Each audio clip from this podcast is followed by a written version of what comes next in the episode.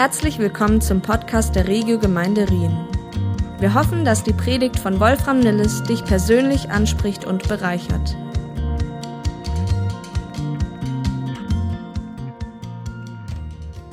Amen. Genau das wünsche ich mir, dass dieser, dass dieser Nebel sich lichtet. Jesus hat gesagt damals zu seinen Jüngern, euch ist es gegeben, die Geheimnisse des Königreichs zu verstehen. Und das möchte ich auch dir und mir zusprechen heute Morgen. Dir ist es gegeben, die Geheimnisse des Königreichs zu verstehen. Amen. Und äh, das ist nicht irgendwie der, der, die Fahnenstange, dass die erreicht ist, sondern wenn wir in das Reich Gottes hineingekommen sind, dann geht es eigentlich erst richtig los. Es geht nicht darum, dass wir einfach nur äh, jetzt die, die Tür irgendwie finden und dann im Reich Gottes sind, sondern es geht darum, dass wir im Reich Gottes leben und dazu brauchen wir unbedingt die Hilfe des Heiligen Geistes. Es muss uns gegeben werden. Und deswegen ist das auch so wichtig, bin ich so dankbar, dass wir dafür gebetet haben, dass auch jetzt Gott einfach zu uns spricht, Dinge offenbart. Wir werden das auch am Schluss der Predigt noch machen, füreinander beten, dass der Geist Gottes uns richtig einfach hineinnimmt in diese Geheimnisse des Königreichs. Letzten Sonntag ging es los mit dieser Serie Gleichnisse. Habe ich äh, eine berühmte Definition dafür sind irdische Geschichten mit einer himmlischen Bedeutung. Irdische Geschichten mit himmlischer Bedeutung. Ich klinge noch sehr himmlisch irgendwie. Das kriegen wir wahrscheinlich noch raus, diesen, äh, das himmlische Echo. Wenn ihr euch noch erinnert, was war das griechische Wort für ein Gleichnis? Wer weiß es noch? Unser, unser, unser Fast Bachelor of Theology and Arts hat es rausposaunt, Parabole. Das kann man sich auch wunderbar merken mit der kleinen äh, Eselsbrücke, Parabole. Und dieses Wort bedeutet, dass ein, es ist eine Illustration, dass etwas entlang geworfen wird, dass etwas neben etwas anderes gelegt wird. Para entlang und Bolet geworfen. Das wird etwas nebeneinander gelegt. Und zwar bedeutet es eine Illustration aus einem Alltag neben eine geistliche Wahrheit gelegt wird, um etwas zu verdeutlichen. Und wir haben auch gehört, dass es bei einem Gleichnis nicht darum geht, jeden einzelnen Punkt der Geschichte einer geistlichen Bedeutung zuzuordnen sondern das kann ziemlich nach hinten losgehen. Da kann man dann alle möglichen Sachen dann irgendwie, ganze Bäume hat man erklärt, aber man sieht den Wald vor lauter Bäumen nicht mehr. Sondern dass ein Gleichnis meist ein bis zwei zentrale Kerngedanken enthält. Und das ist die Punchline, das ist das, was wir verstehen sollen. Und auf die Frage der Jünger, warum Jesus so viel in Gleichnissen geredet hat, gibt Jesus eine sehr überraschende Antwort, die, selbst für, die sich selbst bei vielen Christen noch nicht richtig rumgesprochen hat. Wir gehen oft wie selbstverständlich davon aus, dass Jesus Gleichnisse genutzt hat, um seine Lehre zugänglicher und verständlicher zu machen. Aber Jesus sagt äh, fast genau das Gegenteil. Er sagt nämlich, dass es deshalb in Gleichnissen redet, damit es menschlich gesehen unmöglich ist, dass äh, wir die Geheimnisse, die dahinter stecken, verstehen. Dass es nur dann möglich ist, wenn es uns von Gott durch seinen Geist gegeben wird. Das ist seine überraschende Aussage. Gleichnisse haben eine Doppelfunktion. Sie offenbaren gleichzeitig etwas für die einen und verhüllen es für die anderen. Und das setzt ein Vertrauen voraus. Sie involvieren die ganze Person. Sie ziehen uns mit unserem ganzen Herzen in das Geheimnis hinein. Gott möchte, dass wir Dinge nicht nur auf der natürlichen, sondern auf der geistlichen Ebene hören und verstehen. Es geht dabei um die Geheimnisse seines Reichs, das Reich Gottes oder das Reich der Himmel, wie es meistens im, Matthäus-Evangelium heißt, was ein austauschbarer Begriff ist. Matthäus redet einfach, mal, einfach an, an, an Menschen, die äh, jüdisch geprägt waren. Da stand der Himmel, stand für Gottes Reich, für Gottes König. Äh, und die anderen Evangelien sind meistens eher zu Menschen geschrieben, die äh, nicht so mit dem Judentum vertraut waren. Deswegen redet er vom Königreich Gottes. Und ich möchte zu diesem sehr ominösen Begriff des Königreiches Gottes, möchte ich noch etwas ausholen und an der Stelle noch etwas äh, ausführen. Ich habe ja bereits letzten Sonntag gesagt, dass das Reich Gottes nicht einfach zu definieren ist. weil es so ein gewaltiges und herrliches Konzept ist. Ähm, äh, du kannst auch nicht sagen, Liebe ist Punkt, Punkt, Punkt, äh, zum Beispiel. Ja, das ist einfach zu groß, äh, zu vielschichtig. Das kannst du nicht einfach mal in einem Satz sagen. Ich habe letztes Mal schon gesagt, äh, das Reich Gottes kann man mit Jazz vergleichen. Jazz zu definieren ist gar nicht so einfach. Aber jeder weiß, was es ist, wenn man es hört. Okay? Auch Jesus hat interessanterweise nicht in einem einzigen Satz definiert, was das Reich Gottes ist. Aber durch die Gleichnisse bringt Jesus verschiedene Perspektiven, um die Geheimnisse des Königreichs zu beleuchten. Viele Gleichnisse beginnen mit, das Reich Gottes ist vergleichbar mit. Das Reich Gottes ist so. Oder an einer Stelle sagt er, das Reich Gottes ist nicht so als wenn Jesus verschiedene Einstellungen eines Kaleidoskops gibt und sagt, hier ist eine Einstellung, das Reich Gottes ist so, und dann dreht er das. Also kennt ihr das noch von früher? Gibt es das heute noch? Ja, ne? Kaleidoskop und dann guckt man schön und dann einfach verdreht sich etwas und du schaust dasselbe, irgendwie dasselbe, dieselbe Richtung an. Es geht alles um das Reich Gottes und es verschiedene Muster, verschiedene Perspektiven, um etwas zu fassen, was man gar nicht äh, nur von einer Seite betrachten kann dass wir mehr und mehr erkennen und verstehen können, wie komplett anders das Reich Gottes ist im Unterschied zu allen anderen menschlichen Reichen. Darum geht es Jesus immer, an jeder Ecke.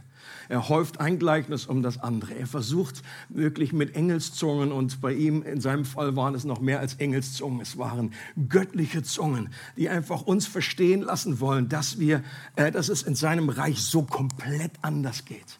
Das oben ist unten, unten ist oben. The upside down of the kingdom. Das ist eins der großen Geheimnisse. Dass die Letzten die Ersten sind. Dass die Kleinsten die Größten sind. Der Weg nach oben führt nach unten. Der Weg zu echter Vollmacht besteht durch Dienen. Oder wir als Menschen, wir sind alle so gestrickt und verdrahtet und kreiert, dass wir etwas nur dann in unserem Leben anstreben werden, wenn wir davon überzeugt sind, dass es sich lohnt. Stimmt's? Dass es zu unserem eigenen Vorteil ist, dass es unsere Freude steigert. Wenn Jesus uns auffordert, sucht zuerst nach dem Reich Gottes, trachtet zuerst, macht das zur ersten Priorität eures Lebens, dann setzt das voraus, dass man eine Ahnung davon hat, wie köstlich und kostbar dieses Reich ist. Wenn das absolut nebulös ist und dann, dann wird das keine Relevanz haben für dein Leben, dann sagst du vielleicht, ja gut, das habe ich gelesen, das habe ich da auch gesehen, das ist so ähnlich wie, wie Zugrecht, das interessiert interessiert mich so wahnsinnig und bringt mich nicht hinterm Ofen hervor. Warum soll ich nach etwas trachten? Warum soll ich für etwas beten? Warum soll ich etwas mehr in meinem Leben erwarten, wenn das überhaupt nicht nach nichts schmeckt?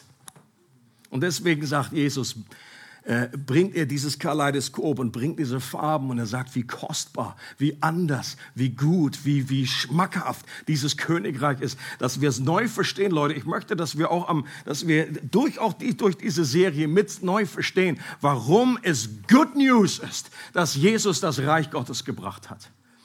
Good News, dieses Evangelium, dieser Begriff, das hat Jesus nicht erfunden. Das war damals ein Standardbegriff, wenn irgendwie ein Kaiser kommt, von Kaiser Augustus, das gibt es äh, außerbiblisch, kann man sehen. Äh, das ist Evangelium, frohe Botschaft. Der sagt dann irgendwo, dass er irgendwas, äh, äh, ein Land erobert hat oder etwas befreit hat und dann kommt dann irgendwie der Botschafter.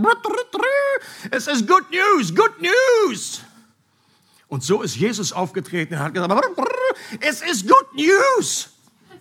Also ohne die Trompete, aber er, so.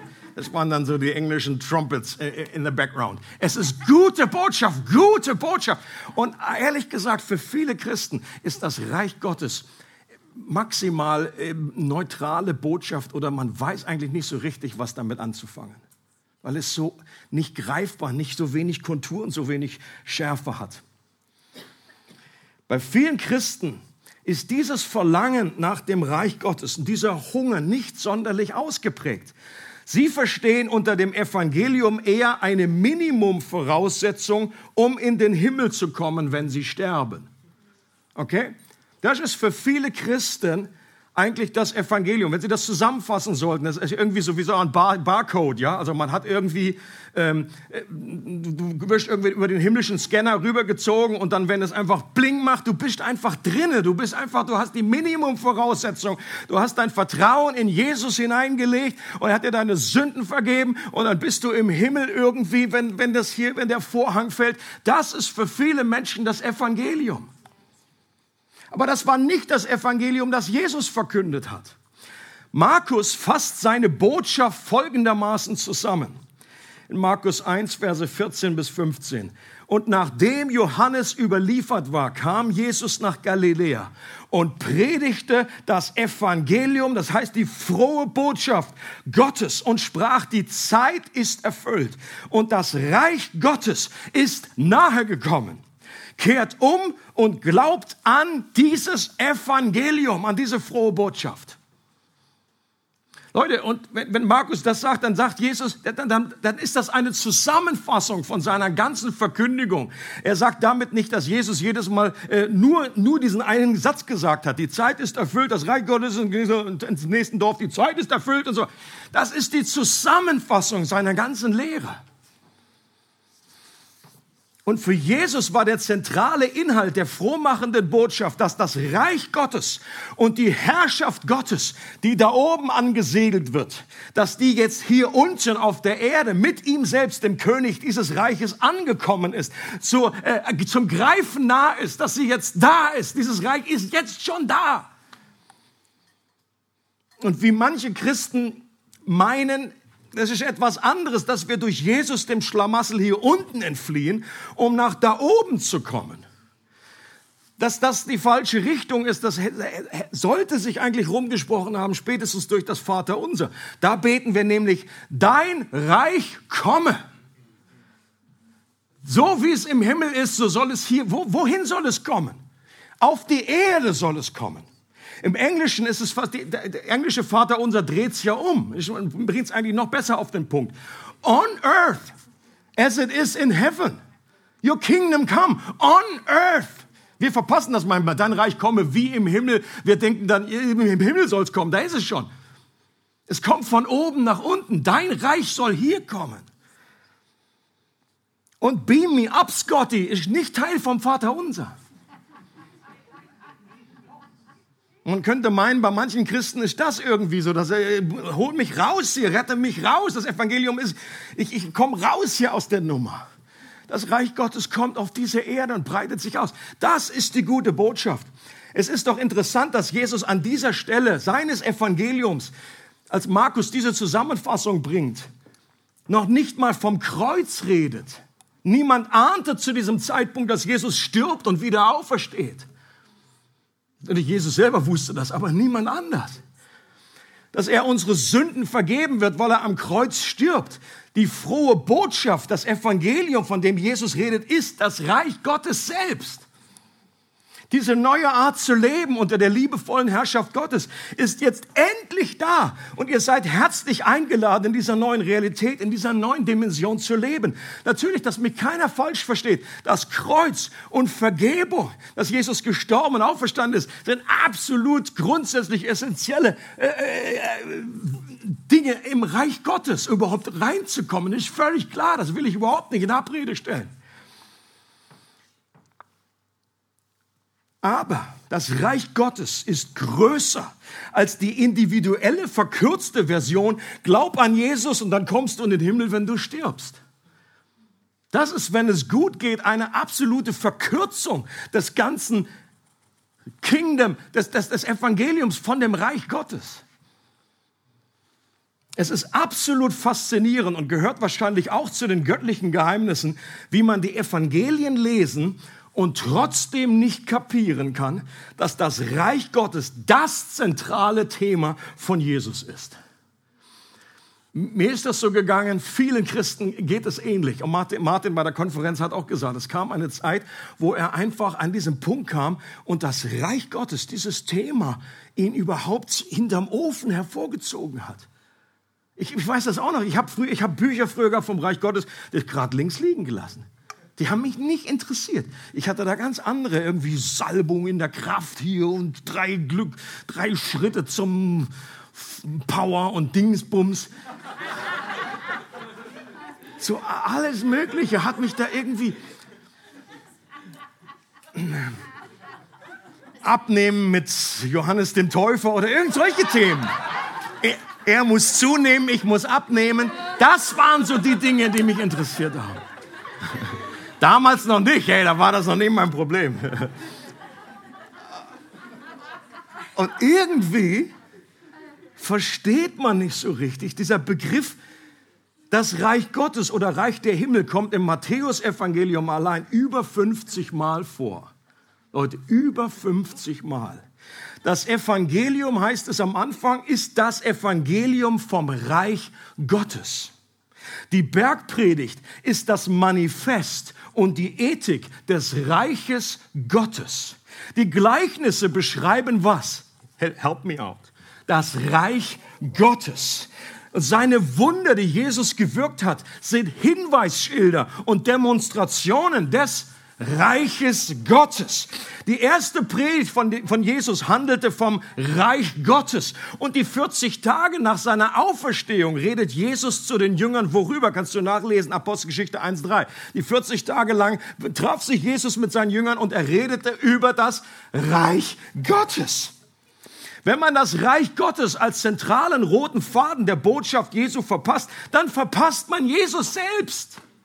Auf jeden Fall den Jesus, der, der in den Evangelien beschrieben wird. Du hast vielleicht irgendeinen Jesus, aber nicht den der Bibel. Und es ist ein absolutes Phänomen, wie das möglich ist. Und offenbar, und es ist letztendlich belegt es für mich, dass es uns gegeben werden muss. Du kannst das lesen, du liest es, du siehst es, aber es macht irgendwie nicht äh, glicky. Und wenn einmal der Kronleuchter angegangen ist, wie zentral dieses Thema ist, dann kratzt man sich am Kopf, fragt sich, wie ist das möglich?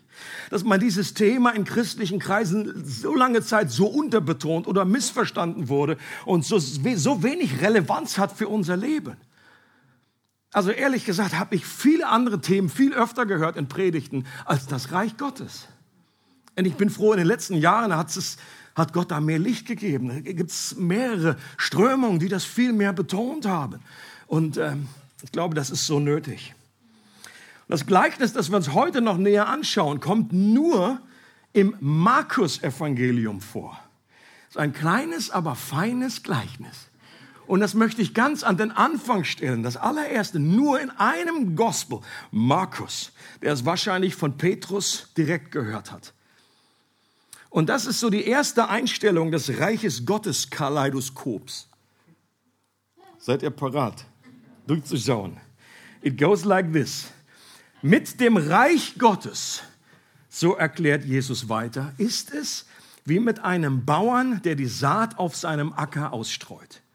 Er legt sich schlafen, er steht wieder auf, ein Tag folgt dem anderen und die Saat geht auf und wächst.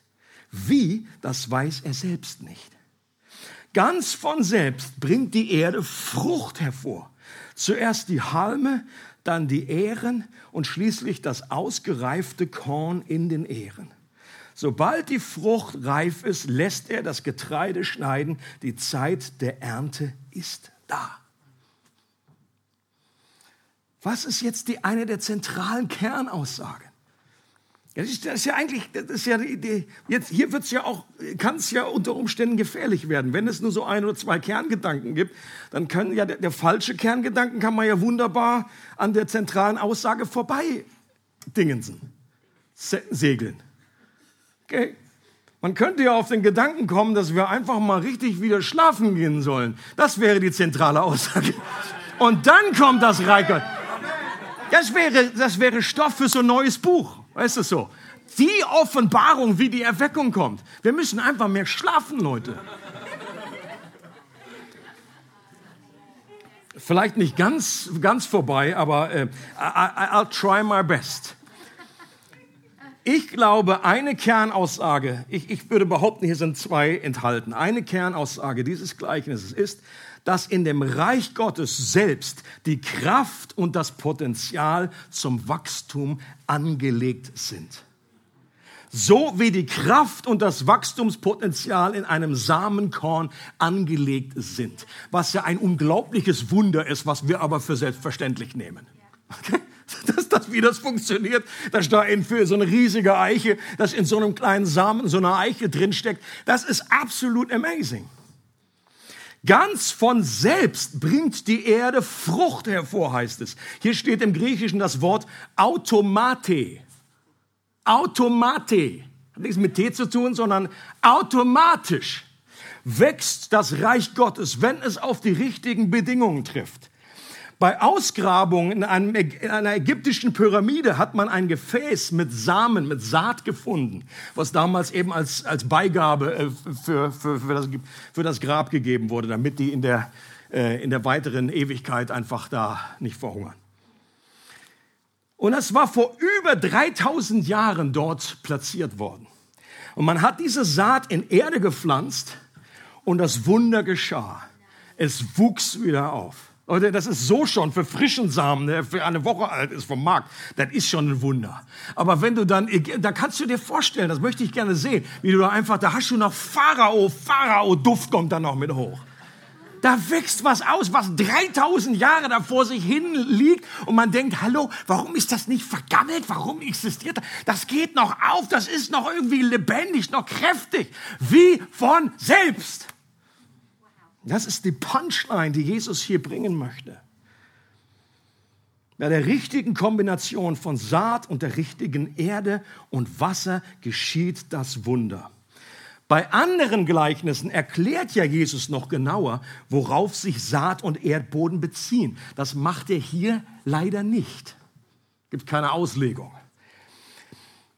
In einem, in einem Gleichnis ist der Same das Wort das heißt die Botschaft vom Reich Gottes und der Erdboden ist das menschliche Herz. Davon werden wir nächsten Sonntag hören. In, ein, in einem anderen Gleichnis, ein anderes Mal, ist der Same. Aha. Ein anderes Mal ist der Same ein Mensch, ein, ein Sohn des Reiches oder eine Tochter des Reiches und der Boden ist die Welt. Und weil es allgemein um das Reich Gottes geht, kann, glaube ich, beides hier zutreffen. Es kann, es ist, wir müssen uns da nicht für eins oder anderes entscheiden. Der Theologe George Eldon Lett bringt diesen Punkt sehr gut äh, auf den Punkt und fasst es folgendermaßen zusammen. Ein Samenkorn trägt das Prinzip des Lebens in sich selbst. Es gibt nichts, was der Bauer dem Leben im Saatkorn hinzufügen könnte. Er kann es nicht zum Wachsen bringen. Er kann nicht bewirken, dass es Leben hervorbringt. Seine einzige Aufgabe ist es, die Saat auszusäen. Und dann kann er sich seinen anderen Aufgaben widmen. Aber während er mit anderen Dingen beschäftigt ist, sogar während er schläft, setzt sich das Leben, das im Samen wohnt und die Kräfte, die in der Erde wohnen, durch und bringen Früchte hervor. Das Reich Gottes ist ein Wunder. Es ist die Tat Gottes. Es ist übernatürlich. Menschen können das Reich Gottes nicht bauen. Sie können es nicht errichten. Das Reich Gottes ist Gottes Reich, seine Herrschaft. Gott hat den Menschen das Evangelium vom Reich Gottes anvertraut. Es ist unsere Aufgabe, die gute Nachricht vom Reich Gottes zu verkünden. Aber das eigentliche Wirken des Reiches Gottes ist das Wirken Gottes. Die Frucht wird nicht durch menschliche Bemühungen oder Können hervorgebracht, sondern durch das Leben des Reiches Gottes selbst. Es ist Gottes Werk. Leute, und das soll die Ermutigung sein, auch am Beginn dieser Predigtserie. Wir als Menschen, wir tendieren immer wieder dazu, Gott irgendwie noch aushelfen zu wollen. Als Jesus damals seine Jungs da vor sich hatte, wir wissen ganz genau, mindestens einer von denen war ein Zelot. Das waren die, die selber durch Schwert und Kraft einfach noch mal mit anlegen wollten. Jesus, wir helfen dir gerne, das Reich Gottes hier voranzubringen. Oder Petrus, soll ich das Schwert mit dem Schwert eingreifen? Soll ich eingreifen? Oder Jünger sagen, sollen wir Feuer vom Himmel fallen lassen? Das war ihre Strategie, um das Reich Gottes hervorzubringen. Und Jesus, nein, machen wir auch heute nicht mehr. Heute nicht mehr. Habt eine neue Idee. Geheimnis. Nicht Feuer von oben, Feuer in der Herzen. Wir möchten Menschen gewinnen zum Reich. Es ist das Wort, was in ihre Herzen gesät wird, eine Power entfaltet, eine Kraft und dass Menschen freiwillig sich mir unterstellen und mir gehorsam sind aus Liebe, nicht aus Zwang. That's the secret of the kingdom. Oder vielleicht war es auch eine wahnsinnige Bürde, wenn Jesus dann einfach kurz um diese Zeit dann auch sagt, er schickt die Jünger aus und sagt, verkündet, geht in die Dörfer, verkündigt, das Reich Gottes ist nahe herbeigekommen. Und die dachten, meine Güte, wie sollen wir das bewerkstelligen? Und, und Jesus ermutigt sie und sagt, Petrus, es liegt nicht an dir. Es ist das Reich Gottes, das die Power hat. Du, you're just a messenger. Du machst nur brut, brut. Good news, good news. Du musst das nicht herbeiführen. Du streust einfach aus. Du gibst diese Botschaft weiter. Und das hat genug Power in sich selbst. Und das erleben wir heute auch noch. Wir haben auch die Tendenz dazu, dass wir irgendwie, irgendwie das, das Evangelium verdrehen wollen. Wir selber wollen irgendwie das Reich, das Reich Gottes äh, hervorholen, äh, hervorbringen. Die Bürde durch eigene Anstrengung, das Reich Gottes aufzurichten das ist eine Last, die Jesus uns auch heute noch von unseren Schultern wegnehmen möchte. Wenn du da an dieser Stelle eine Bürde hast, eine Last, ein Joch, was nicht vom Herrn ist, Jesus sagt, mein Joch ist sanft, meine Last ist leicht, dann darfst du heute dein Joch tauschen. Darfst dieses Joch ablegen und Jesus Lehre, das war damals die Bezeichnung für ein Joch, die Lehre eines Rabbis, dieses Joch von Jesus ist sanft, seine Last ist leicht. Jesus hat Menschen in diese Welt gesät, damals seine ersten Jünger. Er hat sie in diese Welt hineingesät als Samen und uns auch dazu beauftragt, dass diese gute Saat des Königreichs weiter ausgestreut wird. Der Erfolg ist nicht abhängig davon, wie clever wir sind, ob wir alle Zusammenhänge verstehen, ob wir wissen, wie das Reich Gottes funktioniert und wächst. Genauso wenig wie ein Mensch wissen muss, wie das mit dem Saatkorn funktioniert. Ob jemand Biologie studiert hat oder ein kleines Kind, das den Samen in den Boden wirft, macht an der Stelle absolut keinen Unterschied. Du kannst drei Doktortitel über die Entstehung und die Verarbeitung in, dieser, in diesem Saatkorn, das kannst du alles wissen. Vielleicht hindert dich das eher. Das ist so ein Geheimnis, ich traue mich gar nicht, das auszustreuen. Ein kleines Kind und so, ich vertraue einfach dem Papa. Und dann hm, legt sich hin, steht wieder auf, legt hin. Manchmal muss man sich sehr oft hinlegen, wieder aufstehen, bis dann einfach was kommt.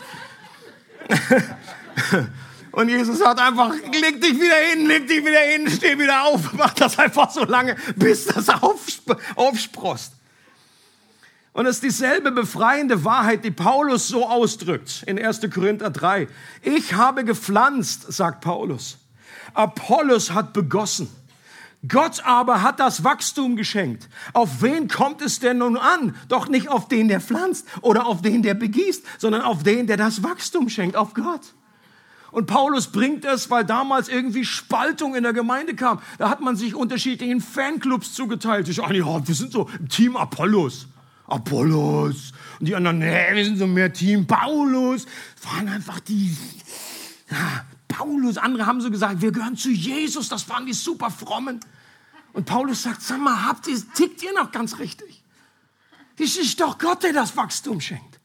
Es geht doch nicht um die Leute, die jetzt da irgendwie ein bisschen Unkraut zupfen und hier noch ein bisschen was düngern oder Wasser noch dazugeben. Das richtig verstanden wird uns davor bewahren, uns untereinander zu vergleichen oder menschliche Fanclubs zu bilden, die eher spalten als verbinden. Es wird uns dabei helfen, Eifersucht, Neid und Streit abzulegen und uns wirklich über das Wachstum des Reiches Gottes zu freuen. Besonders dann, wenn es an einem anderen Ort, in einer anderen Gemeinde, einem anderen Land gerade sichtbarer geschieht. Spätestens da kommt es ja hervor, was in deinem Herzen ist. Ja, wenn du einfach selber bei dir in der Gemeinde super Aufbruch, Wachstum, Revival so, ja, ich hab's gewusst. Wir haben die Geheimnisse schon raus, wir haben da gesät und gewettert. Boah, ist doch klar. Dann geschieht das aber in Gemeinde nebenan, auf der anderen Seite von der Straße. So. Hallo? Los da bei dir? Hast du was auf den Augen? Das würden wir nicht so sagen. Sagen immer so, freue mich, schön, ist das, ist da was wächst bei euch? Und innerlich so, hallo? Was hallo? Die, wir haben drei drei Kameras und die keine. Wie ist das möglich? Vier! Herr, soll es eine fünfte sein? Ist das, was du sagst? Ist das der Durchbruch?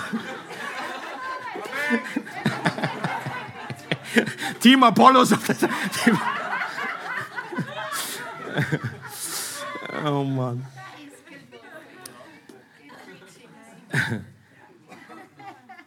Ich glaube, dass in dem Gleichnis noch eine weitere zentrale Aussage als Ermutigung steckt. Und zwar folgende. Das Wachstum des Reiches Gottes ist ein Prozess, der oft sehr langsam geht, aber dennoch gewiss ist. Zuerst der Halm, dann die Ehre, dann den vollen Weizen in der Ehre. Das sind gewisse geistliche Gesetzmäßigkeiten, die können wir nicht abkürzen. Da kannst du dich daneben hinstellen und kannst irgendwie versuchen, den Samen irgendwie auszubuddeln. Und sagen, was ist los da bei dir? Warum bewegt sich da nichts? Kannst du ihn irgendwie anbrüllen oder irgendwie was machen? Es muss einfach wachsen. Es braucht Zeit. Das Reich Gottes braucht Zeit zum Wachsen. Und lange Zeit ist da nichts von sichtbar, wenn die Saat in der Erde liegt. Und manchmal sieht man nur einen kleinen Halm, der da gewachsen ist und auch nicht besonders vielversprechend aussieht. Und Jesus davon redet, das Reich Gottes ist zu euch gekommen. Und dann guckt man so manchmal hin und sagt, das ist es jetzt oder was? Der Halm da. Manchmal sieht das, was da im Reich Gottes geschieht, einfach so unspektakulär aus. So, so fitzelig. Das, das und irgendwann kommt dann die Ehre aber und das ausgereifte Korn in der Ehre. Dann gibt es auch wieder Vervielfältigung, Multiplikation. Das kann man aber auf das gesamte, einerseits auf das gesamte Wachstum des Reiches Gottes in der Welt seit der Zeit von Jesus beziehen, dieses Prinzip, oder aber auch auf das Wachstum des Reiches Gottes in einzelnen Menschen oder in Gemeinden. Ich glaube, das ist beides möglich.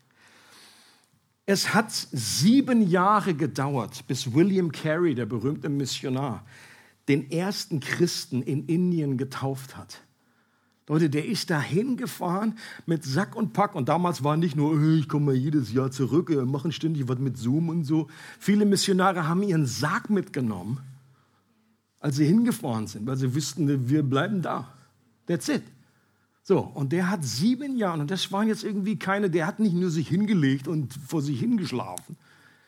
Die haben Tag und Nacht einfach gebetet, gemacht und getan. Und nach sieben Jahren kam die erste kleine Frucht. Ein Christ. Es hat sieben Jahre gedauert, bis Adoniram Judson, ein anderer berühmter Missionar, den ersten Jünger in Burma gewann. Ich weiß nicht, ob die Zahl sieben hier so ein Muster ist oder irgendwie. Ich habe da noch von anderen gelesen, das waren auch immer irgendwie sieben Jahre, aber ähm, so be it. Was für eine Ermutigung, Leute, nicht aufzugeben. Ja, andere Gleichnisse betonen auch, dass nicht jede Saat aufgeht und Frucht bringt. Das war selbst bei Jesus nicht so. Da kommen wir nächste Woche noch dazu. Aber trotzdem können wir der göttlichen Kraft vertrauen, die in seinem Reich enthalten ist. Was unseren Einfluss als Saat in dieser Welt, als Licht und Salz angeht. Und auch wenn wir uns dessen meist nicht bewusst sind. Okay, du bist ein Samen, du bist eine Saat. Wenn Christus in dir ist, wenn der Heilige Geist in dir ist, ich glaube, wir unterschätzen massiv, was für einen Einfluss wir haben an deiner Arbeitsstelle, in der Schule, an der Uni, wherever you are, in deiner Familie. Wir haben einen Einfluss.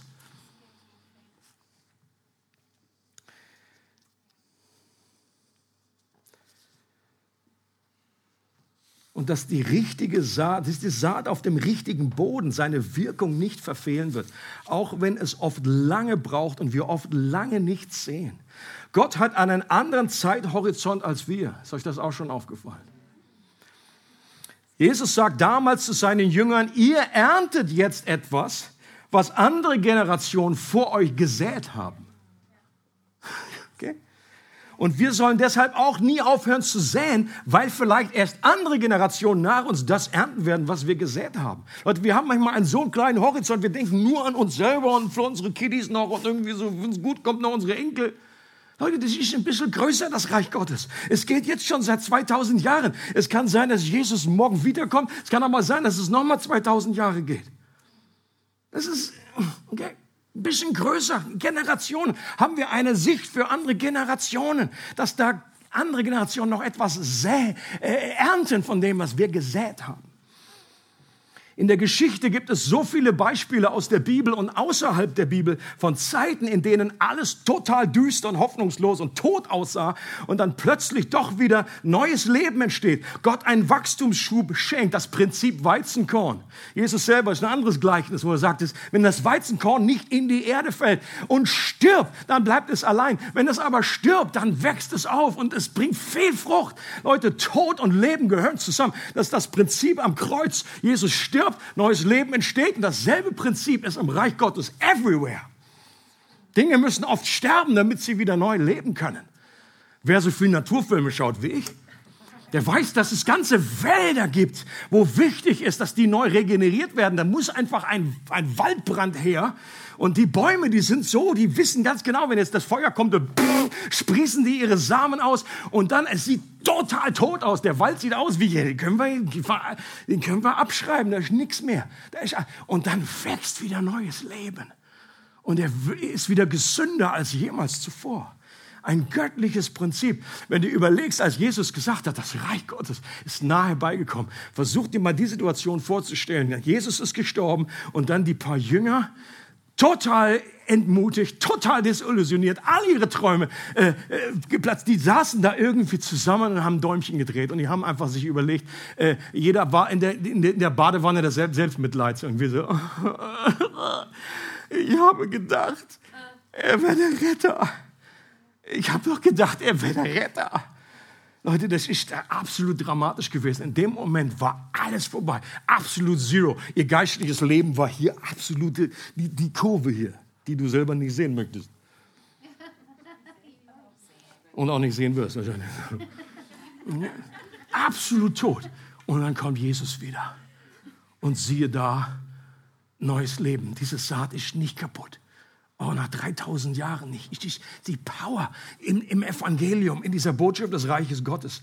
Der berühmte französische Rationalist Voltaire, der 1778 starb, hat behauptet, das ist eine meiner Lieblingsstories, dass die Bibel innerhalb von 100 Jahren nur noch als Antiquität zu finden sein würde.